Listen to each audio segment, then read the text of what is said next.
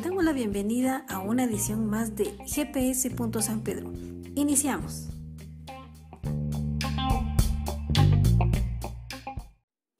Te damos la bienvenida a una edición más de GPS. San Pedro. En esta ocasión haremos un breve resumen sobre los diferentes temas que se abordaron en la serie Relaciones Todoterreno. Iniciamos. En este primer episodio enfocado a la familia de las relaciones todoterreno, quiero que leamos primera de Timoteo 5.8, que dice, aquellos que se niegan a cuidar de sus familiares, especialmente los de su propia casa, han negado la fe verdadera y son peores que los incrédulos. Primera de Timoteo 5.8. En este episodio lo que vimos es de que es importante que la, bueno, es importante que las relaciones todoterreno, que es nuestra serie, también se ha enfocado primero en nuestra familia. Ahora, ¿cómo hago yo para poder tener una relación sana y adecuada con los miembros de mi familia? Y lo primero que debo de hacer es ayudar a mi familia a crecer, o sea, a crecer espiritualmente. ¿Y cómo hago eso? En su momento vimos que debo de poner primero a Dios como el gobernante familiar si yo soy padre de familia, no debo de ser la persona así como, no, yo soy el más importante acá. No, el más importante en la familia es Dios. Y después, por supuesto, ya la jerarquía que conocemos. O bien, si tú eres una mamá, tú tampoco tienes que, no, yo soy la, lo que mando más acá. No, poniendo que primero a Dios. Dios es el gobernante de la familia, no los hijos, no los padres, no los hermanos, sino que es Dios. Y después viene todo lo demás. Segundo, debo comunicando las enseñanzas de Dios en cada vivencia. ¿Cómo hago esto?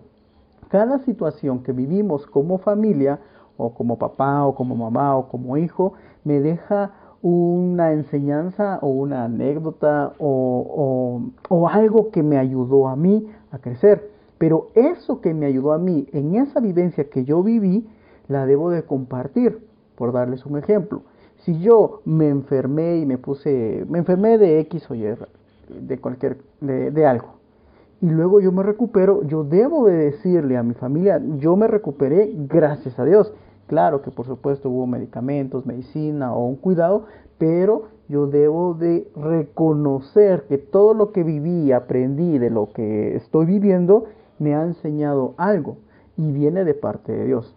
Ese es un ejemplo con algún tipo de, enfermedad o cualquier tipo de situación o cualquier tipo de problema o pleito. Yo debo de enseñar y decir, tuve esta situación y de esta situación aprendí esto gracias a Dios. Entonces, ayudo a crecer a los miembros de mi familia comunicando las enseñanzas de Dios en cada vivencia que yo tengo.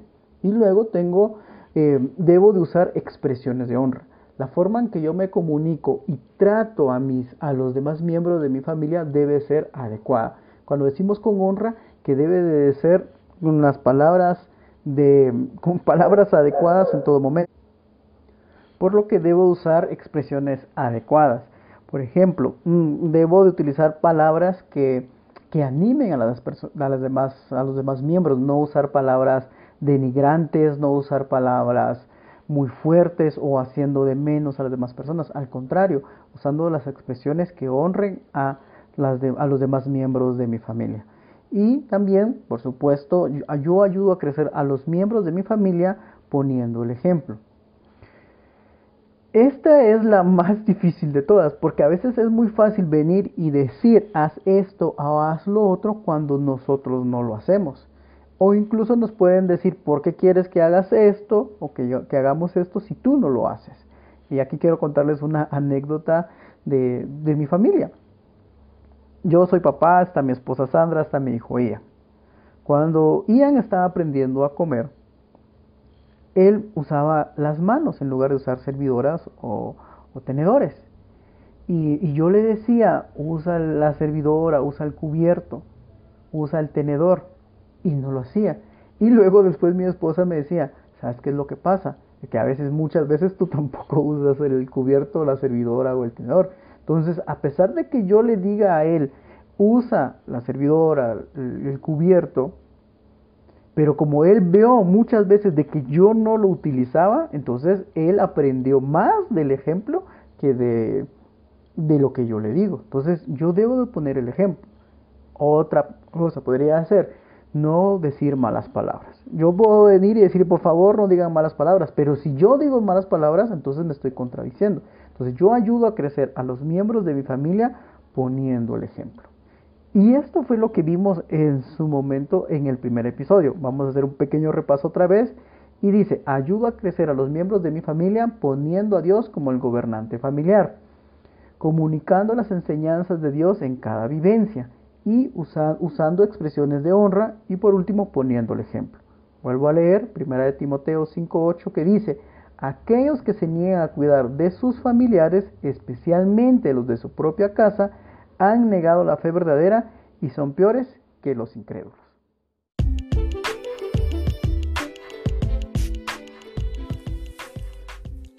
Antes de continuar con este interesante tema, los invitamos a la nueva serie Encuentro Infinito en iglesiavidareal.tv. Él es la razón de todo. Continuamos.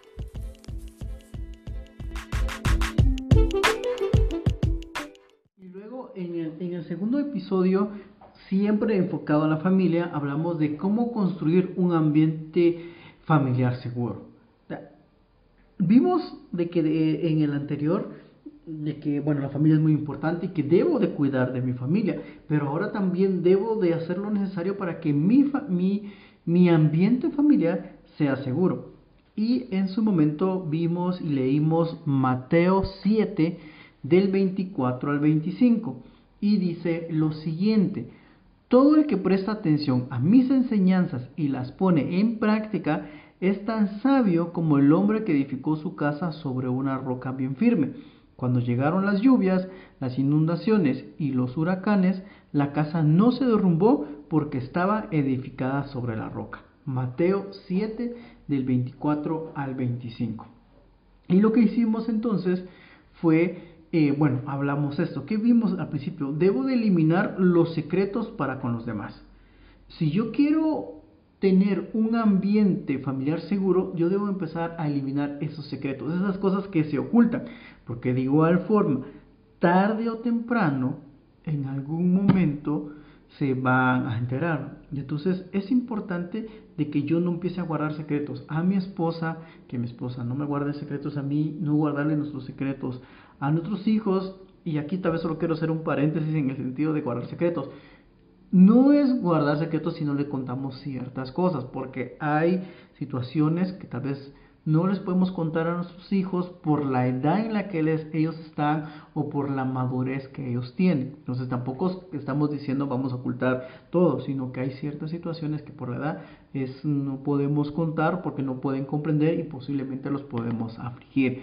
Pero por lo regular es de contar, eh, no tener secretos. Y cuando hablamos de secretos, estamos hablando posiblemente, bueno, nos, nos referimos a cosas malas o cosas que, que nosotros hemos hecho, o que las demás personas han hecho, o cosas o circunstancias difíciles que mm, no, no, no, que, no, tal vez no es difícil, sino que son situaciones como, como pecados, tal vez a eso nos referimos, a esas situaciones que, que hemos eh, vivido, hemos hecho. A eso se refieren a no tener los secretos para con los demás hablar libremente. También otra forma de que podemos tener un ambiente familiar seguro es valorar las diferencias de los demás, pero unido en lo trascendental. ¿A qué, me estoy? ¿A qué nos referíamos en ese entonces? Dice, a valorar las diferencias de los demás, pero unido en lo trascendental. Yo sé que todos podemos tener diferencias. Y tal vez pongo un ejemplo hoy que, hubo un partido de fútbol de dos equipos muy importantes, yo le puedo ir a un equipo y tal vez mi esposa le, puedo ir, le puede ir a otro. O sea, podemos tener diferencias, pero siempre estamos unidos en lo trascendental. ¿Y a qué se refiere a lo trascendental? De que si nos enfocamos en esta parte del fútbol, podrían decir, bueno, ella le va a un equipo, yo le voy a otro equipo, pero al final a los dos nos gusta el fútbol, si lo queremos ver de esa forma. Entonces, ahora llevémoslo al ámbito espiritual. Yo puedo tener diferencias de cosas que me gustan, cosas que no me gustan, mi esposa o mis hijos, o vestimentas, o no sé, series, películas, pero estamos unidos en lo trascendental. ¿Y qué se refiere a lo trascendental? Aquello que realmente importa que a pesar de que tengamos diferencias, es muy importante. ¿Y cuál es lo trascendental acá? De que Dios es lo más importante, que, se, que envió a su Hijo a morir por nosotros y que nos dio una segunda oportunidad y que ahora el Espíritu Santo está con nosotros para ayudarnos. Eso es lo trascendental, no a qué equipo le vas, no qué tipo de ropa usas o en dónde vives. o sea, pueden haber diferencias. Entonces yo construyo un ambiente familiar seguro al valorar las diferencias de los demás, pero unido a lo trascendental. Porque, poner otro ejemplo, podemos tener hijos, nosotros solo tenemos uno, pero si tú tienes varios hijos, no ellos van a ser diferentes, pero al final son tus hijos, por darte un ejemplo. Luego construye un ambiente familiar seguro al ser confiable. Y cuando decimos eh, confiable, y, lo, lo, vimos desde dos puntos de vista, ser confiable para con los demás ¿Qué quiere decir eso? Que las personas pueden confiar en mí, en que yo los voy a apoyar, en que yo les voy a cumplir, en que me, tal vez me pueden decir algo y yo no digo nada, tal vez es para guardar la confidencialidad, etc. Entonces, yo debo ser confiable para con los demás, o sea, que las personas puedan confiar en mí, pero también yo debo ser confiable conmigo mismo. ¿Y qué, a qué nos referimos esto con, con nosotros mismos? Es nos referimos a que, a que nosotros también debemos de cuidarnos y nuestro sí sea un sí y nuestro no sea un no para con nosotros. Por darles un ejemplo, a veces decimos, bueno, esta semana voy a hacer ejercicio y no lo hacemos. Esta semana voy a comer más saludable y no lo hacemos. O esta semana voy a dormirme más temprano y no lo hacemos.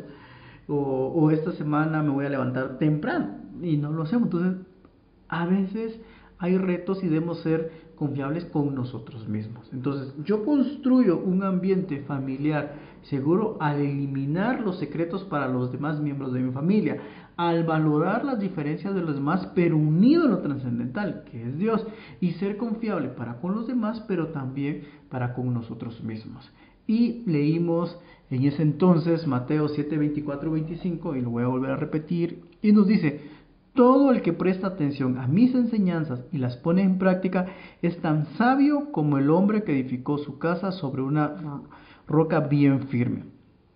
Cuando llegaron las lluvias y las inundaciones y los huracanes, la casa no se derrumbó porque estaba edificada sobre la roca. Mateo 7, 24 al 25. Y esto fue lo que vimos en nuestros primeros dos episodios, como les decía, siempre enfocados a la familia. Y posterior a eso tuvimos otras, otras reuniones, otras y ya también enfocado a, las, a la comunicación que tenemos, enfocado eh, de cómo deberíamos transmitir esos sentimientos, esas emociones y esas relaciones. Y ya nos enfocamos en ese entonces a la comunicación. Y en ese momento hablábamos de que tengo una comunicación, y tal vez tú has estudiado comunicación o has sabido un poco de comunicación, está la persona, el emisor, que es la persona que, que, que da el mensaje, pero también está la persona que es el receptor, que es la persona que recibe el mensaje, y también está el mensaje en sí que estás transmitiendo, y luego el exterior, que es el ruido, el contexto. Es como estamos ahora, tal vez ustedes logran escuchar ahí de fondo unos ladridos de un perro. Entonces yo estoy tratando de comunicarme con ustedes o dando este mensaje, pero al mismo tiempo hay lo que nos rodea y que puede interrumpir, como el ruido, como lo que fue hace un momento los ladridos de mi perro. Entonces a eso nos referíamos en ese entonces, porque para las relaciones todo terreno tenemos que tener muy buena comunicación y, y necesitamos tener palabras que lleguen al corazón de las demás personas. Y en ese entonces vimos Santiago 1.19 que dice, mis queridos hermanos, tengan presente esto, todos deben, estar todos deben de estar listos para escuchar y ser lentos para hablar y para enojarse. Santiago 1.19. Y este es un ejemplo que, que tal vez tú lo has escuchado y, yo quiero que te puedas ver tal vez ahorita en el espejo o, puedas sentir, dime tú, ¿cuántas bocas tienes? Tú vas a decir, una, me vas a decir, sí, tú tienes solo una boca o una sola lengua. Y ahora, ¿cuántos oídos tienes? tienes dos. ¿Qué quiere decir esto? Dios quiere que escuchemos más de lo que hablamos. Es por eso que nos puso dos oídos, dos orejas, pero una sola lengua. O sea, él, quiere que escuchemos más de lo que hablamos, pero a veces nosotros, y muchas veces nos sucede, nosotros hablamos más y escuchamos menos. Entonces, eso es lo que nos quiere decir. Entonces, tratemos de escuchar y poner más atención a las cosas que nos dice nuestra familia, nuestra esposa, nuestros hijos, nuestros hermanos, etcétera, pero también tenemos que tener en cuenta eso. Y también vimos Proverbios 4:23 que dice, sobre toda cosa guardada, guarda tu corazón, porque de él mana la vida. Ahora, ¿por qué menciona ahorita el corazón cuando estamos hablando de hablar? Porque las palabras que nosotros digamos pueden bien eh, edificar, fortalecer, animar a una persona, a los miembros, a, a nuestros amigos, pero al mismo tiempo esas palabras pueden ser hirientes, pueden lastimar. Por eso la Biblia nos dice que tenemos que tener mucho cuidado con nuestro corazón, debemos de cuidar que dejamos que llegue a nuestro corazón. Entonces hay que tener en cuenta eso. Y lo que vimos en ese entonces, y ya para hacer el resumen, es escucho con el corazón en el momento que presto atención a las emociones que están detrás de las palabras. Ahora, ¿a qué se refiere esto cuando dice presto atención a las emociones que están detrás de las palabras? ¿Por qué? Porque yo debo de tener en cuenta el contexto de, las, de lo que me están diciendo. Por ejemplo, si yo estoy enojado y tuve un día muy pesado, muy complicado, y yo estoy muy enojado, entonces y yo vengo y hablo, digo algo, puede ser que por el hecho de que yo tuve un día muy pesado, puede, puede ser de que no use las palabras adecuadas, no use las palabras en el momento oportuno. Entonces, si yo entiendo el contexto de la situación en la que está la otra persona, la emoción de que tal vez esté alegre, esté triste, esté enojado, esté furioso, puedo entender un poco más lo que me están diciendo. Entonces, yo tengo que prestar atención a esas emociones que o en el estado emocional en que se encuentra la persona cuando nos está diciendo X o Y Entonces, tengo que tener mucho en cuenta. Luego, escucho con el corazón en el momento que distingo cuál es el verdadero mensaje detrás de la emoción. Porque yo me doy cuenta, si esa persona está enojada, está molesta, entonces yo ya entendí que está, pero también tengo que decir, bueno, yo sé que está molesto, o sea, que está enojado, está frustrado, pero ¿qué es realmente? Si yo vengo y quito la emoción, quito el enojo, el entusiasmo, la alegría, ¿qué es lo que realmente me quiere comunicar? Entonces yo debo de prestar atención al verdadero mensaje que está detrás de esa emoción. Y luego el verdadero mensaje me, me lleva a la acción. ¿Por qué? Porque cuando yo de verdaderamente doy un buen mensaje, cuando yo doy, cuando yo quiero dar un mensaje, tengo que tomar en cuenta estas cuatro, estos cuatro principios que lo quiero decir. Por eso el verdadero mensaje me lleva a la acción. Cuando yo doy un mensaje, cuando quiero compartir, hablar con, con tu familia, con otra persona, cuando yo estoy hablando no debo de juzgar a las de otra persona, debo de ayudar, debo de perdonar y debo de valorar a la otra persona. Cuando yo tengo esto en contexto y lo tengo muy presente cuando estoy tratando de comunicarme, eso me va a ayudar. Y para finalizar ese episodio número 3, leímos Proverbios 8, 34 y dice, bienaventurado el hombre que me escucha. Dios quiere que lo escuchemos. Y es bienaventurado cada uno de nosotros. Entonces, es muy importante que hagamos eso. Y luego vimos ya en nuestro episodio número 4, bueno, en el episodio 4 y 5 ya nos enfocamos más a las relaciones con amigos o de amistad. Y, mm, y eso nos, nos traía recuerdos sobre nuestros amigos de cuando estudiamos, tal vez primaria, básico, diversificado o la universidad. Y vimos que desarrollo una amistad duradera siempre y cuando uno invierto tiempo en la relación si nosotros queremos que una relación, y no solo con los amigos, sino con cualquier tipo de relación, debemos invertir tiempo en esa relación.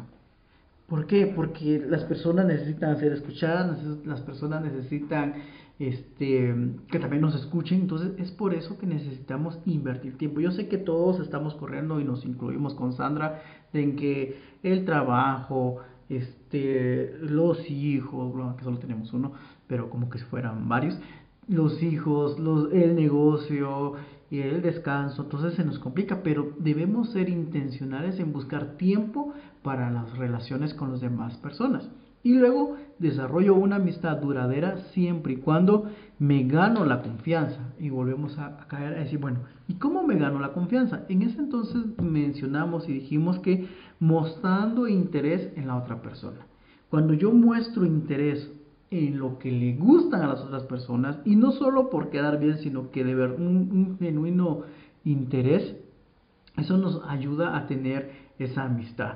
También mostrando paciencia en la relación, porque sabemos que hay momentos en que a pesar de que sean nuestros amigos o sean otras personas, nos sacan un poco de, de nuestras casillas, pero tenemos que tener paciencia también. Y luego siendo discreto y reservado, porque hay momentos en que nos tenemos que callar o hay momentos que nos cuentan cosas las cuales debemos de guardar porque no nos han dicho. El hecho de que nos lo cuenten no quiere decir que lo podamos contar a, a todas las personas. Y luego de, desarrollo una amistad duradera siempre y cuando me comunico sabiamente. Y, y hay momentos en cómo puedo comunicar sabiamente, a veces no hay necesidad de decir algo. Tenemos que tener mucho cuidado en lo que vamos a decir. Entonces, es, sabiamente es en el momento oportuno, en las palabras oportunas, en el tono oportuno. Así que tenemos que desarrollar y, si hacemos eso de esa forma, pues vamos a tener unas relaciones duraderas. Leímos en ese entonces Proverbios 18:24 y dice, el hombre que tiene amigos ha de mostrarse amigo, y amigo hay más unido que un hermano. Proverbios 18:24. Vamos a hacer una pequeña pausa y, luego continuamos de regreso con la segunda parte de, del tema que vimos de la amistad, que es nuestro episodio 5, y luego nuestro episodio 6. Así que hacemos una pequeña pausa y volvemos en un instante. Muy bien, y luego tenemos este, este fue nuestro episodio número 5, siempre relacionado a la amistad donde también nos estamos enfocando a desarrollar una amistad duradera siempre y cuando. Y vimos que considero los intereses de la otra persona más importante que los míos. Acá algo muy, muy importante es de que yo debo de... ¿Cómo? Bueno, lo voy a volver a leer y, tal vez a ver si lo podemos entender. Considero los intereses de la otra persona más importantes que los míos. Y en ese entonces hablábamos de de lo que pasó el rey David con su amigo Jonatán. Sabemos y vimos en ese momento de que el rey David era perseguido por, por, el rey, no, el rey David, no, en ese entonces todavía no era rey, sino que David era perseguido por el rey Saúl y lo quería matar.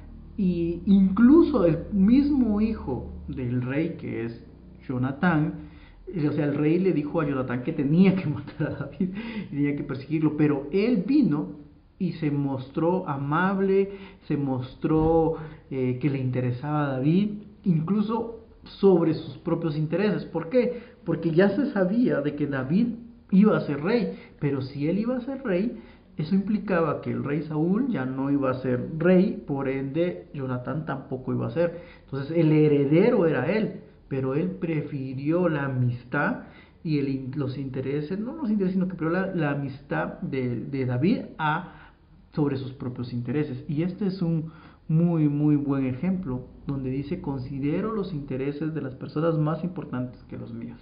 Tampoco es de que las personas se pasen sobre uno, pero uno también debe considerar que las demás personas son importantes. Entonces yo cuando considero que acoplarme o apoyar a mis amigos en ciertas situaciones, que incluso sobre nuestros propios intereses o sobre nuestro tiempo, eso nos va a ayudar a tener una relación duradera. Y luego también vimos potencializando lo mejor de la otra persona. ¿Qué quería decir eso? Que todos tenemos mm, fortalezas y debilidades. Y nosotros lo que tenemos que impulsar es esas habilidades y animar a las demás personas. Yo sé que todos tenemos errores y nadie quiere que nos digan nuestros errores, pero lo que podemos hacer y lo que nos decían es que ayudemos a las demás personas en, en animarla, decir, no, es que tú eres muy bueno, no sé, en matemática, tú eres muy bueno en, en los negocios, tú eres muy bueno en etcétera, etcétera. Entonces, yo puedo lograr una amistad duradera siempre y cuando voy a empezar a potencializar las habilidades de las demás personas, porque a veces, no a veces, sino que sucede de que ellos tienen esa habilidad, pero como nadie los anima, se va deteriorado. Entonces es momento de que nosotros veamos en esas personas y los animemos a seguir adelante. adelante. ¿Y cómo hacíamos eso? Dando a conocer sus cualidades positivamente, animando en momentos de necesidad y mostrando ser confiables. Hablamos mucho de la confianza que podamos ayudarlos. Y luego vimos, celebro los logros y comparto los retos. Entonces, una forma en que podemos ayudar a, tener una buena amistad es poder compartir esos logros. Es muy, muy, muy bonito cuando uno comparte esas sensaciones. Por ejemplo, que una persona le está yendo muy bien en negocio, en su familia, en su salud, nosotros deberíamos alegrarnos con ellos también por lo que están viviendo. Y a la vez también eh, ayudarlos si, están viviendo momentos difíciles. Y en ese entonces hablábamos de que por lo regular, cuando nosotros vemos de que a una persona, que tal vez sea un amigo, le está yendo muy bien, a veces nos enojamos, nos molestamos, tal vez no se los decimos, pero a veces decimos, nos dan como ciertos celos. Entonces, eso no debe de ser, eso tenemos que luchar, sino que al contrario, nosotros debemos alegrarnos cuando a las demás personas les está yendo muy bien, porque están siendo bendecidos por parte de Dios. Y luego brindo fortaleza espiritual. Algo muy importante que nosotros tenemos que hacer para poder lograr una buena amistad firme y duradera es que también nosotros tenemos que animar, pero no solo materialmente o animarlos, sino que, sino que brindando esa fortaleza espiritual, recordándoles que Dios el que nos ayuda, que Dios es el que provee, que Dios es el que siempre va a estar ahí. Ser nosotros esa persona que lo reencamine a, a, Dios o a Jesús. Entonces nosotros tenemos que hacer esa parte.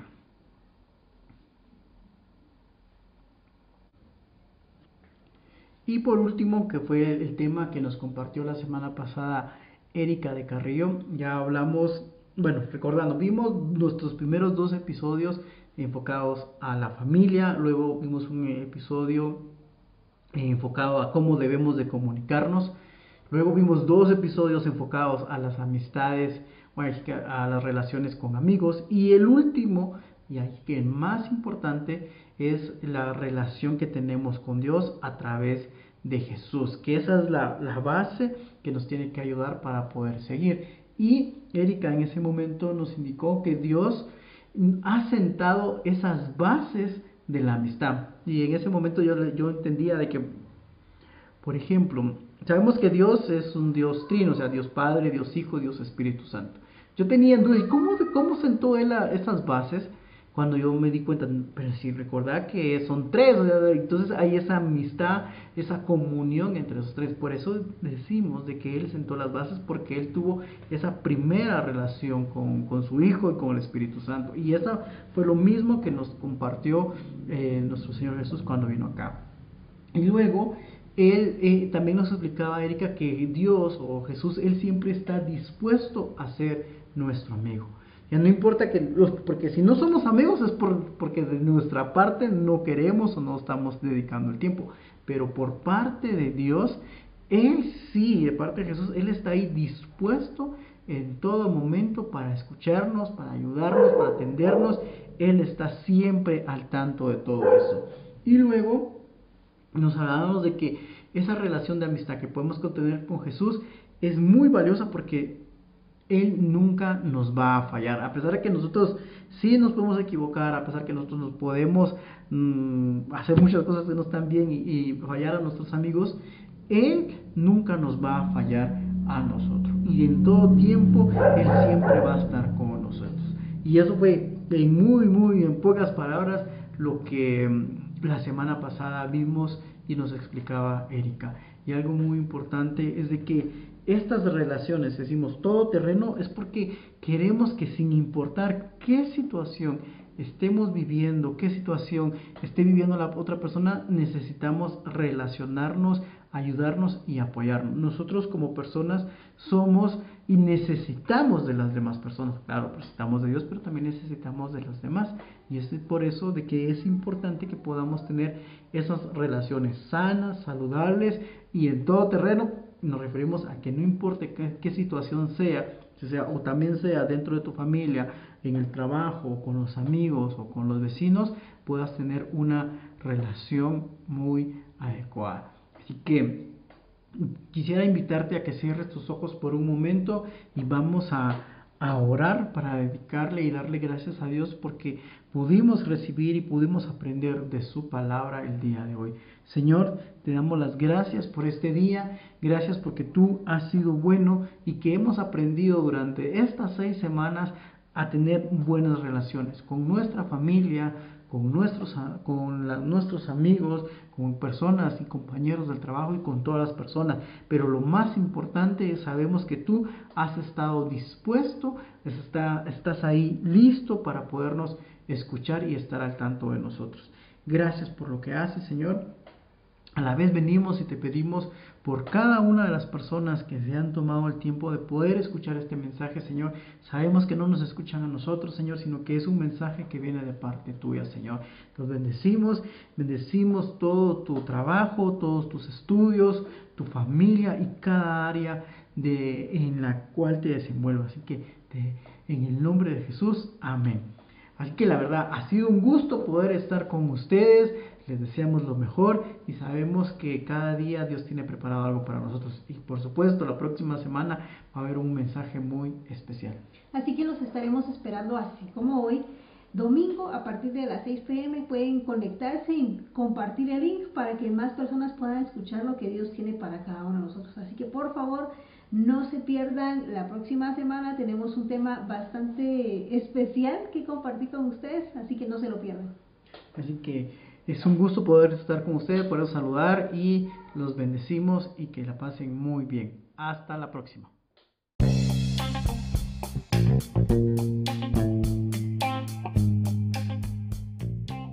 Te invitamos a que no te pierdas la siguiente edición. Gracias por haber estado con nosotros.